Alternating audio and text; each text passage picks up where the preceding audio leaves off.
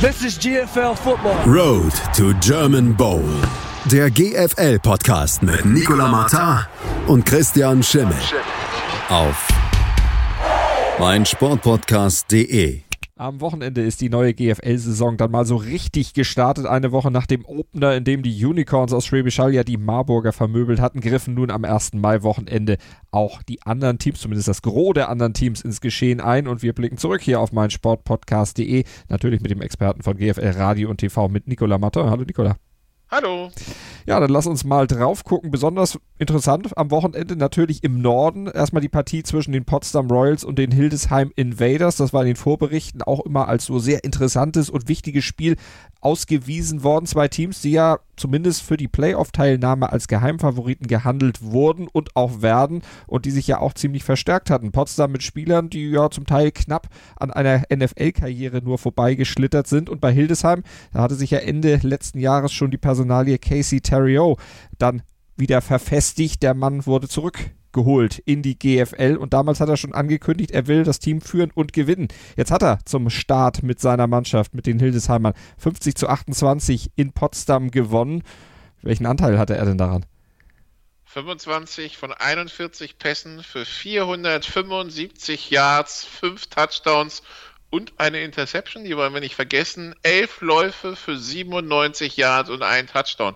Casey Terrio, erstes Spiel, direkt mal für 575 Yards und nicht 572 Yards Offense gesorgt, damit bester Passer der GFL in dieser Woche, bester Rusher der GFL in dieser Woche.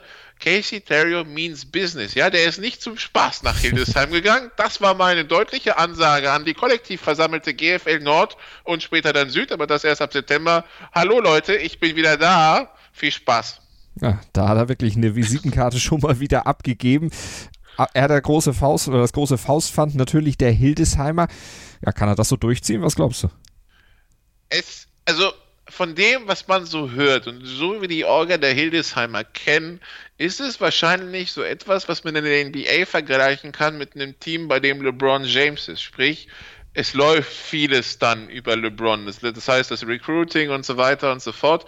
Und ich denke mal, er wird auch in der Offense des Öfteren entweder die eigenen Plays callen oder an, das, an der Anspiellinie audiblen. Ähm, Casey Terrio ist der Superstar, Casey Terrio ist der General. Casey Terrio wird den Laden da führen und zusammenhalten. Also das, äh, das wird spannend. Spannend wird es halt, wenn es irgendwann mal vielleicht ein bisschen besser in den Griff bekommt als die Potsdamer. Da muss man schon sagen, war ich ein bisschen enttäuscht, äh, dass die insgesamt für 650 Yards an Offense überfahren wurden. Ähm, Spannend wird es also, wenn, wenn das mal einer tatsächlich vielleicht mal etwas besser, besser in den Griff kriegt, aber ich sag mal so, Casey Terrio, wir gucken in die Vergangenheit und erinnern uns, da hatten alle Schwierigkeiten, ihn zu verteidigen, außer Braunschweig, das hatte aber einen ganz besonderen Grund, bei denen hat er gespielt. Deshalb ganz groß den 22. Juni in den Kalender schreiben, da kehrt Casey nämlich ins Stadion an der Hamburger Straße zurück das wird A, ein besonderer emotionaler Moment, weil das Braunschweiger Publikum ist meistens dankbar und bei Casey ganz besonders. Und B, das wird dann auch mal eine ganz große Probe für, für die Lions, die dann zum ersten Mal gegen ihre eigene Waffe spielen und unter Umständen durch ihre eigene Waffe geschlagen werden. Also endlich mal Konkurrenz für die Lions im Norden. Und wenn man jetzt bei den Potsdamern mal guckt, was bedeutet diese Niederlage jetzt im ersten Spiel für die Saisonambition der Potsdamer? Kann man da schon was ablesen? Ich hatte ja gesagt, die haben sich auch nicht gerade unwesentlich verstärkt. Nee, haben sie nicht. Und äh, sie haben jetzt 22 Punkte Rückstand. Das Rückspiel ist das Spiel am letzten Spieltag. Das heißt, äh, erstmal passiert zwischen den beiden nichts mehr. Bei den Potsdamern gibt es wohl Probleme auf der Quarterback-Position. Der eigentlich angedachte Quarterback war jetzt für ein NFL-Tryout drüben und erstmal nicht mehr verfügbar. Überhaupt kam der schon sehr spät. Also müssen wir mal gucken, wie das auf der Quarterback-Position da weitergeht. Allgemein gilt, dieses Team ist top besetzt. Natürlich, wenn du in der Offense improvisieren musst, ist das so eine Sache. Ähm, auch 50 Punkte abgeben, ich meine, selbst wenn du, wenn du einen Quarterback gehabt hättest, der ähm, ja vielleicht eingespielter gewesen wäre als Paul Zimmermann, der vielleicht ein bisschen reingerutscht ist, äh, der hätte, um dieses Spiel zu gewinnen, auch erstmal gepflegt 51 Punkte machen müssen. Also dass wir hätten, wir hätten da schon so ein Spiel sehen können mit einem, mit einem eingespielten Quarterback, äh, Marke Rams Chiefs da in der NFL letztes Jahr. Ähm, und wir haben ja über 1000 Yards an kombinierte Offense. Das war eigentlich gar nicht mal so schlecht dafür, dass die Backups waren. Ähm, nichtsdestotrotz, ein echter Quarterback wird es sein müssen, äh, beziehungsweise ein amerikanischer Quarterback, äh, um, um die Ansprüche zu erfüllen. Paul Zimmermann ist halt noch nicht auf dem Level. Deshalb sind wir gespannt, was das wird und schauen mal, wie sich die Teams dann weiterentwickeln. Das ist halt so ein bisschen immer so ein bisschen schwierig in der ersten Woche, geht ja in der, in der NFL auch. Ähm, da groß Tendenzen rauszulesen, was hat gut funktioniert, was hat nicht so gut funktioniert. Ja, die Defenses müssen, waren ein bisschen überfordert, aber ähm, du spielst halt in der Preseason auch nicht das, was du in einem Pflichtspiel spielst. Das heißt, was man vielleicht auf Tape gesehen hat vom Gegner, entspricht nicht immer dem, was man, äh, was man dann tatsächlich serviert bekommen hat. Ich würde immer zwei, drei Wochen abwarten, um zu schauen, wo, wo es dann wirklich dauernd krankt. Ähm, Erstmal kann man sagen, die beiden haben relativ gut funktionierende Offenses, beide haben verbesserungswürdige Defenses und beide hatten halt viele Strafen in dem Spiel, was ja bei dem ersten Pflichtspiel auch nicht verwunderlich ist. Aber da sind zwei sehr gute Teams. Aber da jetzt zu sagen, Potsdam ist da nur die Nummer drei im Norden oder sonst was, ist noch ein bisschen verfrüht. Wir müssen halt sehen, ähm, und das macht den Norden so spannend, wie halt diese Teams alle gegeneinander spielen, außer Kiel und Düsseldorf, mhm. weil, also die Prognose ist, wir haben sehr, sehr gute Teams mit Playoff-Kaliber und es werden nur vier in die Playoffs schaffen. Und dann müssen wir mal gucken, wer die zwei sind, die raus sind und wie weit entfernt der vierte zum Beispiel vom ersten ist. Die letzten Jahre war es relativ weit entfernt. Dieses Jahr könnte es unter Umständen tatsächlich eine Tiebreaker-Geschichte sein oder der einzige Unterschied sein, wenn die sich alle gegenseitig permanent schlagen. Aktuell also Hildesheim nach dem ersten Spieltag dann erstmal auf Platz 2. Für die Tabellenführung hat es trotz des 50 zu 28 nicht ganz gereicht, weil, ja, weil die Dresden Monarchs nämlich mit 49 zu 13 gegen die Düsseldorfer Panther gewonnen haben. Klarer Sieg, aber da hat man auch schon gesehen, da ist auch noch Luft nach oben für Dresden. Da ist noch flach nach oben und äh, man sieht, wie schwer die, die Saison wahrscheinlich für Düsseldorf sein wird. Ein bisschen erschüttert hat mich die Aussage des Düsseldorfer Präsidenten auf dem, auf so einem Interview vor dem Spiel an der Bühne oben im Stadion, äh, wo er dann sagt, ja, Köln hat uns sieben oder acht Spieler wegrekrutiert und immer spricht man mich darauf an, wieso, äh, wieso sind die denn weg? So nach dem Motto, wieso fragt denn keiner, wieso Köln so viele Spieler braucht. Ich meine halt, ja, Köln braucht so viele Spieler, weil Köln in die Playoffs und äh, sondern die Saison ist lang, da braucht man halt eine entsprechende Spielerdecke. Und anscheinend fanden die Spieler in Köln, ist in Köln attraktiver als Düsseldorf. Wenn es sich jetzt so in der Einstellung in die Saison geht, muss man schon ein bisschen sich hinterfragen, was da los ist. Düsseldorf aufgestiegen und dann ging der große Exodus los. Ähm, selten. Normalerweise kennen wir es andersrum. Nach dem Abstieg bricht alles zusammen, aber beim Abstieg der Düsseldorfer 2016 da blieb das Team größtenteils zusammen. Also das dürfen wir gucken. Und Dresden müssen wir echt warten, weil die, die spielen jetzt erst gegen Düsseldorf und nächste Woche in Kiel. Das sind so die beiden Kandidaten, die alle auf Platz 7, 8 sehen. Was das wirklich taugt in Dresden, das sehen wir dann im Duell mit den, mit den größeren Teams. Und es gibt den einen oder anderen, der sagt, Dresden, ähm, vielleicht nicht so den Schritt nach vorn gemacht, den andere gemacht haben, weil sie halt zum Beispiel Mitchell Page verloren haben, den Star Receiver vom letzten Jahr, kann, können die Nachfolger da, da in die Fußstapfen treten. Wird spannend zu sehen sein, aber dass Dresden Düsseldorf Haus hochschlägt, äh, war klar, wobei das erste Quarter 21-10 vielleicht sogar enger war, als es viele erwartet haben. Und eng war es auch im Duell zwischen ja, dem Top-Favoriten, den New Yorker äh, Lions Braunschweig und den Cologne Crocodiles, zumindest am Anfang bis zur Halbzeit eine ganz enge Kiste. Da lagen die Kölner nur 6 zu 7 knapp zurück, also konnten sich da durchaus behaupten, aber dann haben sie dann doch noch ernst gemacht, die Braunschweiger. 23-6 am Ende gewonnen. Wie kamen diese zwei völlig unterschiedlichen Halbzeiten zustande?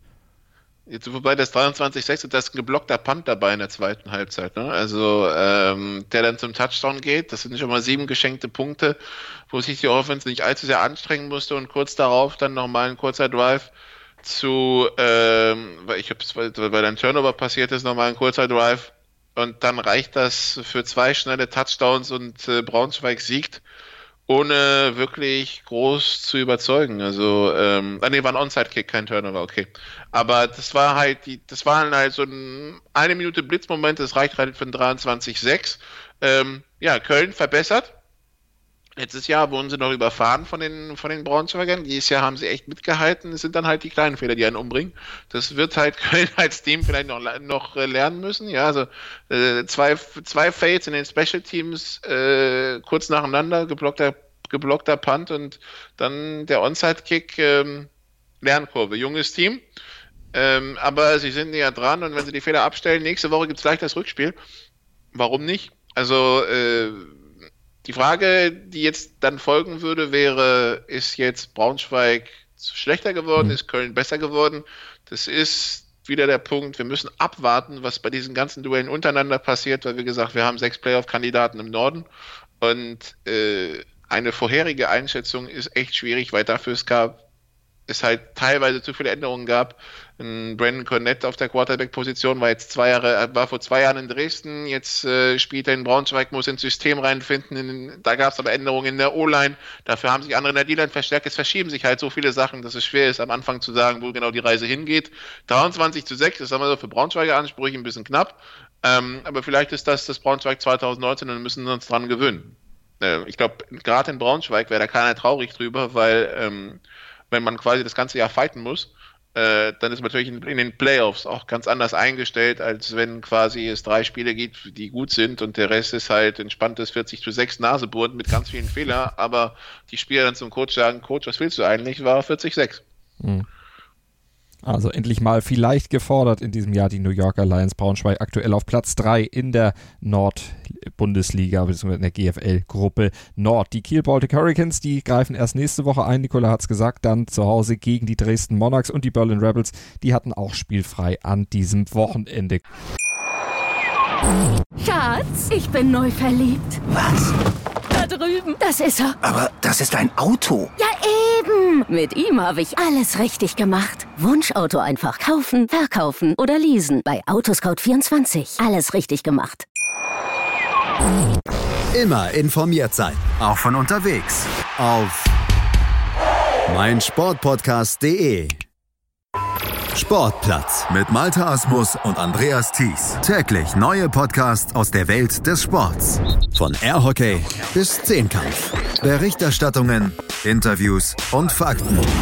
Sportplatz auf meinsportpodcast.de Gucken wir mal in den Süden. Auch da stand eine richtungsweisende Partie mit Blick auf die Kräfteverhältnisse auf dem Programm und im Mittelpunkt des Interesses. Frankfurt, Vorjahreszweiter, Vizemeister, empfing die Allgäu Comets, den dritten des Südens im Vorjahr. Und wenn wir bei den Frankfurtern mal in die Offseason zurückgucken, das war ja nicht so einfach bei denen. Da lief ja zwar in der letzten Saison sportlich alles gut, nur finanziell, da hatten sie ja diverse Probleme und lange schwebte ja auch das Damoklesschwert der Insolvenz über ihn. Also das ist erst Ende oder im März abgewendet worden, als die Gläubiger dann einem Insolvenzplan zugestimmt haben.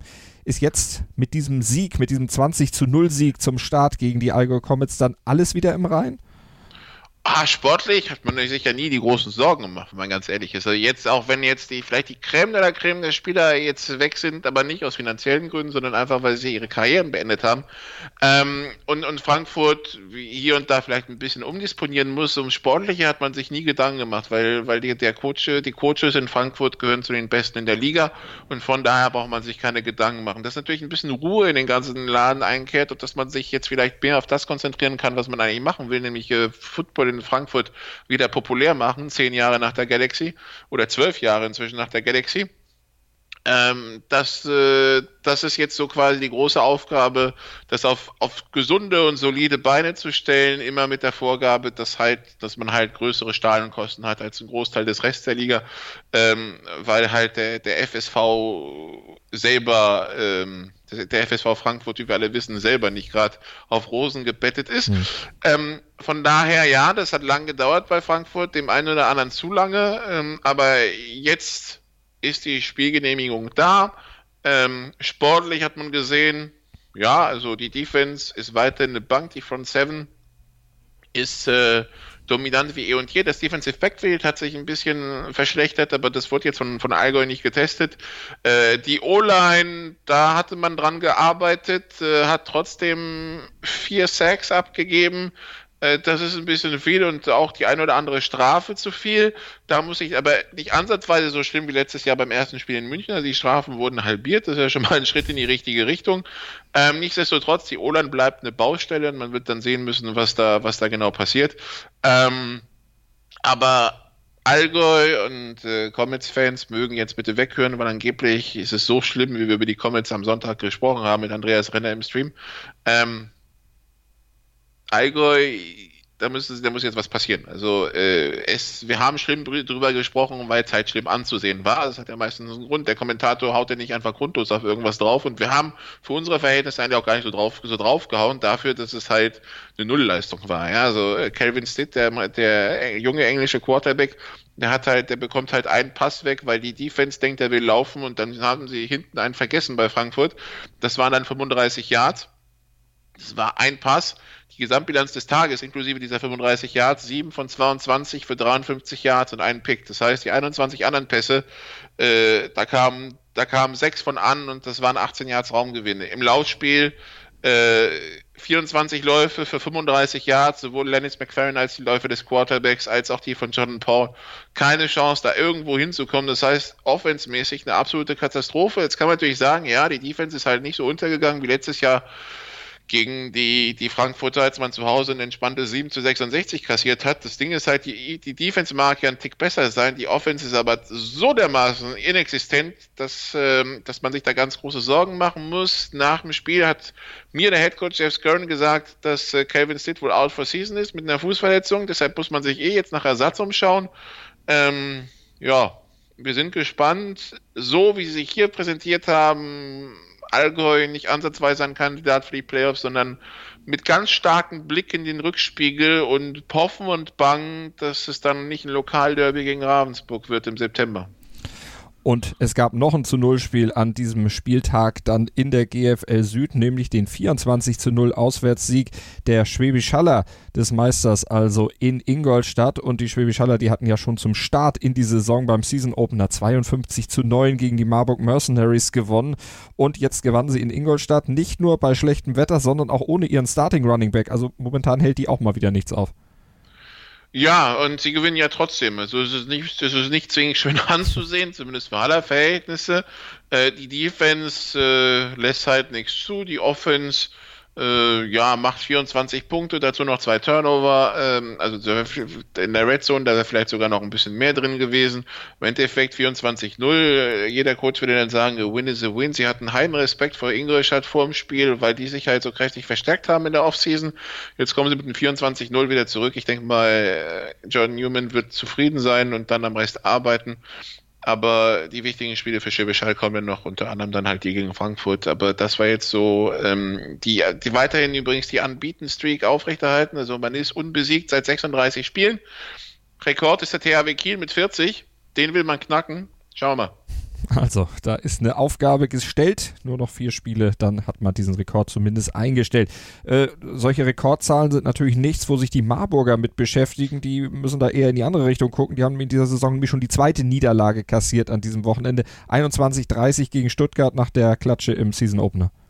Ja, wir müssten nachfragen, wo der deutsche Rekord im sich selbst in den Fuß schießen ist. Da hat Marburg nämlich durchaus Chancen. Ähm, das, das ist frustrierend. wenn man sich das anschaut. Also ich war bei beiden Spielen im Stadion, ich habe bei, bei beiden Spielen danach mit dem Headcoach gesprochen, der Heffron, der schüttelt dann einfach nur noch den Kopf. Äh, missed Chances, Missed Opportunities, Missed Tackles, Missed Everything. Ähm, das ist traurig.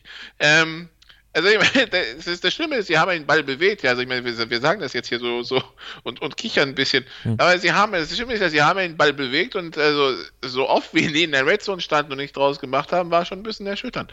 Ähm, am Ende ist es ein 30 zu 21 und die Offense der Marburger hat den Ball immer wieder schön über den Ball, über den Feld, übers Feld bewegt, dann haben sie mal einen Field Goal verschossen, einen vierten Versuch nicht ausgespielt, einen vierten Versuch nicht, nicht konvertiert, äh, irgendwie Turnover produziert und jedes Mal bekam Stuttgart den Ball und hat dann wieder Punkte draus gemacht oder das Ding so wieder weggepannt, dass Marburg wieder in der 21 stand. Muss total frustrierend gewesen sein. Ähm, die Offense-Line der Marburger eine ganz große Baustelle, schon seit Jahren, dieses Jahr vielleicht noch mehr denn je. Das heißt, Jacob Sullivan, der Quarterback, ist äh, ordentlich auf der Flucht, äh, äh, sowas wie eine, sowas wie eine saubere Pocket. Bisher schwierig.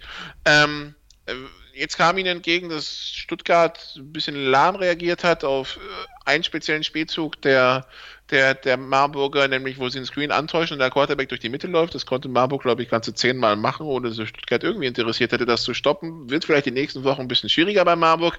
Aber ja, das war jetzt halt ein Spiel, äh, ein zweites Spiel zum Vergessen bei Marburg gegen ein Team, das sich deutlich gebessert hat. Also Stuttgart letzte Woche, letztes Jahr in der Relegation, wo uns aber alle Gegner, wenn wir mit denen gesprochen haben, gesagt haben, das ist ein gutes Team, die sind gut gecoacht, die sind gut vorbereitet, da, da wächst was, das wird schon. Dann sind sie in der Relegation, haben die ja souverän gewonnen. Jetzt hat er halt Jermaine Green und sein Staff eine komplette Offseason-Zeit, dieses Team vorzubereiten. Wir haben vor dem Spiel mit ihm gesprochen und er sagte, ja, das ist physischer, wir sind, wir sind halt auch, also wir sind, äh, wir sind weiter, ja, wir im System drin. Der Quarterback trifft jetzt bessere Entscheidungen, hat eine viel bessere Übersicht und Michael Eubank hat wirklich sensationelle Pässe geworfen in diesem Spiel. Das heißt, Stuttgart ist ein Team, mit dem man rechnen muss. Stuttgart ein Dark Horse, wie man es im Englischen so schön sagt, und ein Team, das auch viele viel weiter oben sehen als Platz 8. Also an 1, 2, Schwäbisch Hall und Frankfurt werden sie nicht rankommen. Aber danach, ganz ehrlich, warum nicht? Also ich denke, Stuttgart, auch wenn man es jetzt natürlich nach einem Spiel nicht sagen wird, äh, ist ein Team, das, wenn es so zusammen äh, läuft, ja, und äh, halt äh, die Fehler sich in, in, Grenzen halten. Sie haben in der zweiten Halbzeit auch ein paar, auch ein paar Fehler gemacht. Ich glaube, das ist ein Team, da ist mehr drin. Viel mehr als Platz 8 und unter Umständen Angriff auf Platz 4. Und auf Platz 4 und Platz 5 momentan im Süden stehen die Kirchdorf Wildcats und die Munich Cowboys. Die trennten sich 27-27. Klingt nach einem Spiel auf Augenhöhe. Ja, letztes Jahr war es das auch, allerdings bei 14-13 eher Not gegen Innen ähm, zu dem Zeitpunkt. Dieses Jahr, äh, ich war überrascht, als ich dann gesehen habe, äh, äh, Kirchdorf 360 Yards an Offense fast, München 530. Also Kirchdorf war jetzt ja ein Team mit äh, herausragender Defense und unter, unterdurchschnittlich schlechter Offense, weil, ihr, weil die Quarterback-Probleme hatten. Äh, dieses Jahr war ich überrascht, dass sie dann 500 Yards in München abgegeben haben. Da wird sich was tun müssen. Äh, der Quarterback der Münchner, Brady Bowles, Quarterback, äh, der Bruder von äh, Blake Bolts, der vor vier Jahren in München und vor drei Jahren in Kiel gespielt hat, äh, hat sich gut eingelebt in München. 29 von 43, 455 Yards, vier Touchdowns, eine Interception. Zachary, der, der Wide Receiver, der Münchner ist der Leading Receiver in dieser Woche, 17 Pässe gefangen für 234 Yards, drei Touchdowns. Das ist natürlich frustrierend für den, für den Mitspieler Kai Silbermann, der vielleicht auch einen Shot gehabt hätte, aber halt nur neun Pässe für 173 Yards und einen Touchdown gefangen hat. Also wenn das, wenn das Passspiel weiterhin so, so gut funktioniert, dann herzlichen Glückwunsch München. Laufspiel bestand nur aus Läufen von Bulls, Running Backs gar nicht. Da müssen wir mal gucken, ob das, nicht, ob das jetzt in diesem Spiel war, weil weil sie die Möglichkeiten gesehen haben oder ob sie tatsächlich Probleme auf der Running Back Position haben, weil ich glaube nicht, dass das etwas ist, was dann durchgehend funktioniert, aber trotzdem guter Einstand von Bowles und auch guter Einstand von, von äh, Colster, die, dem Quarterback der, der Kirchdorf Wildcats. 27 Punkte jeder, da, das wird spannend. Wie gesagt, wir haben, also da, wo wir im Norden halt Platz 1 bis 6 haben, die spannend sind, äh, wird es auch im Süden Platz 3 bis 8 spannend, weil äh, auch wenn die alle einen Schritt hinter Hall und Frankfurt sind, die sind, glaube ich, alle auf Augenhöhe denke ich mal. Von daher wird es spannend zu sehen sein, die Duelle untereinander, da, da werden Kleinigkeiten entscheiden. Und so ein Unentschieden kannst du jetzt werten, Punkt Gewinn, Punkt Verlust. Ich denke mal, fürs Heimteam ist ein Punkt Verlust, fürs Auswärtsteam ein Punkt Gewinn. Ähm, die, das sind halt die Punkte, die am Ende wehtun können in der Endabrechnung. Schatz, ich bin neu verliebt. Was? Drüben. Das ist er. Aber das ist ein Auto. Ja, eben. Mit ihm habe ich alles richtig gemacht. Wunschauto einfach kaufen, verkaufen oder leasen. Bei Autoscout24. Alles richtig gemacht. Mein Sportpodcast.de ist Sport für die Ohren. Like uns auf Facebook. Willkommen bei mein Sportpodcast.de.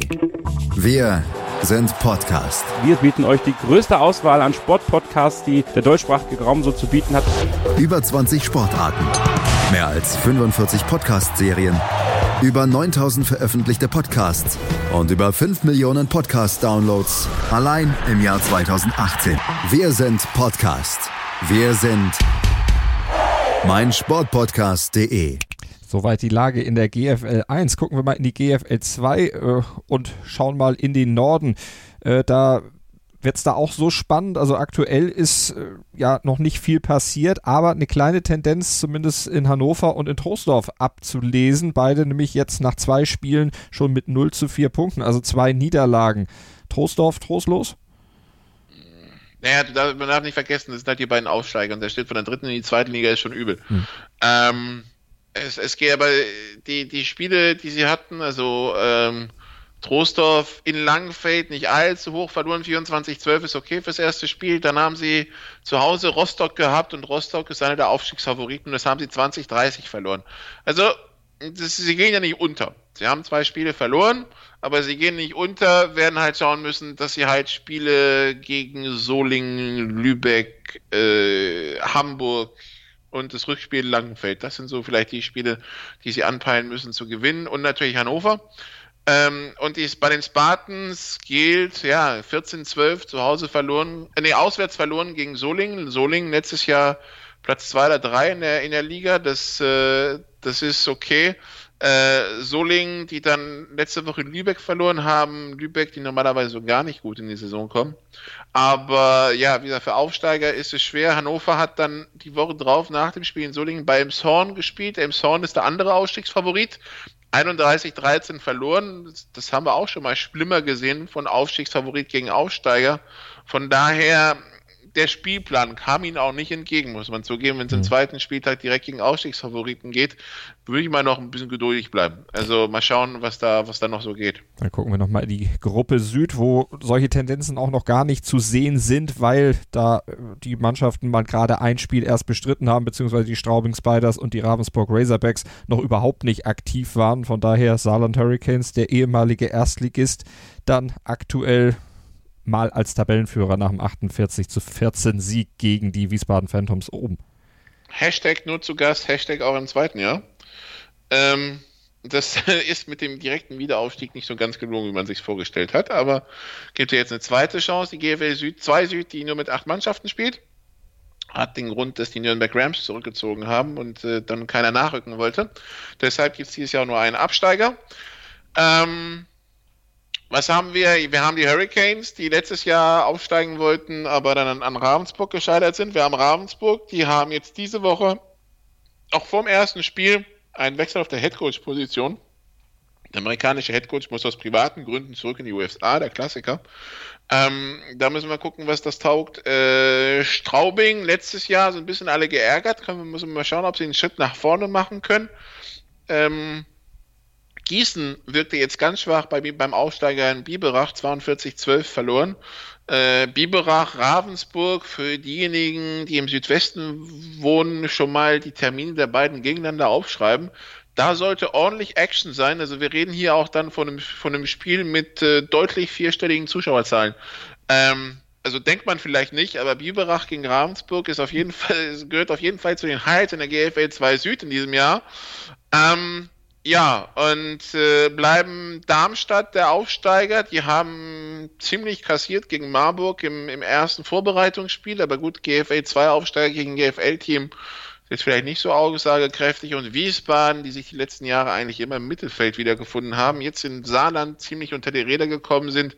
Aber auch da würde ich es noch nicht überbewerten. Wieso? Wie gesagt, es kann nur einer absteigen. Und dann schauen wir mal, Saarland, Ravensburg, Straubing wahrscheinlich die Favoriten. Vielleicht kann der Biberach mitmischen, keine Ahnung. Aber das sind so die, die, die vier, die vier Dinge in der GFA 2. Und ja, Biberach und Straubing und Ravensburg klingt jetzt nicht so zwingend nach Großstadtfootball, aber sollte man sich trotzdem anschauen. Die haben gute Programme. Werden wir definitiv im Blick behalten und hier besprechen beim Road to German Bowl auf meinsportpodcast.de, Deutschlands größtem Sportpodcast-Portal. Abonniert den American Football Feed, abonniert den GFL-Feed, dann seid ihr immer auf der sicheren Seite, habt die wichtigsten Informationen von unserem Experten von GFL Radio und TV von Nicolas Martin im Podcatcher eurer Wahl. Nicolas, vielen Dank. Schatz, ich bin neu verliebt. Was? Da drüben. Das ist er. Aber das ist ein Auto. Ja, eben. Mit ihm habe ich alles richtig gemacht. Wunschauto einfach kaufen, verkaufen oder leasen. Bei Autoscout24. Alles richtig gemacht.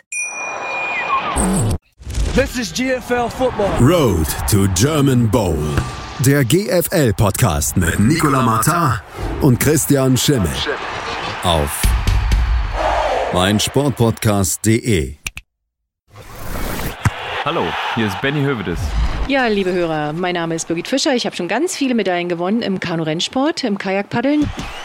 Hallo, ich bin Arthur Abraham, bin Boxweltmeister. Die Profis am Mikrofon, immer und überall auf meinsportpodcast.de. Schatz, ich bin neu verliebt. Was? Da drüben. Das ist er. Aber das ist ein Auto. Ja, eben. Mit ihm habe ich alles richtig gemacht. Wunschauto einfach kaufen, verkaufen oder leasen. Bei Autoscout24. Alles richtig gemacht.